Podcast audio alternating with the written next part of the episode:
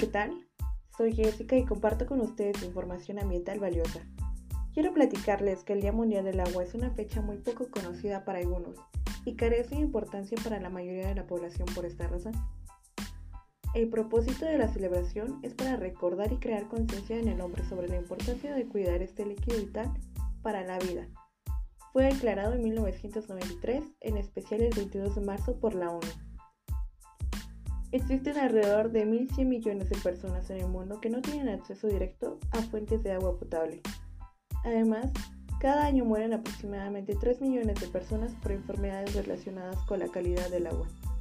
Por esas razones es muy importante cuidar el uso que le damos a esta. El lema del 2021 es la valoración del agua y tengo algunas propuestas que pueden ayudar a la difusión de la información más importante de esta. Mediante carteles, infografías, anuncios publicitarios, podcast, entre otros. Te invito a que te informes y te sumes al conocimiento del agua, recurso natural que es vida.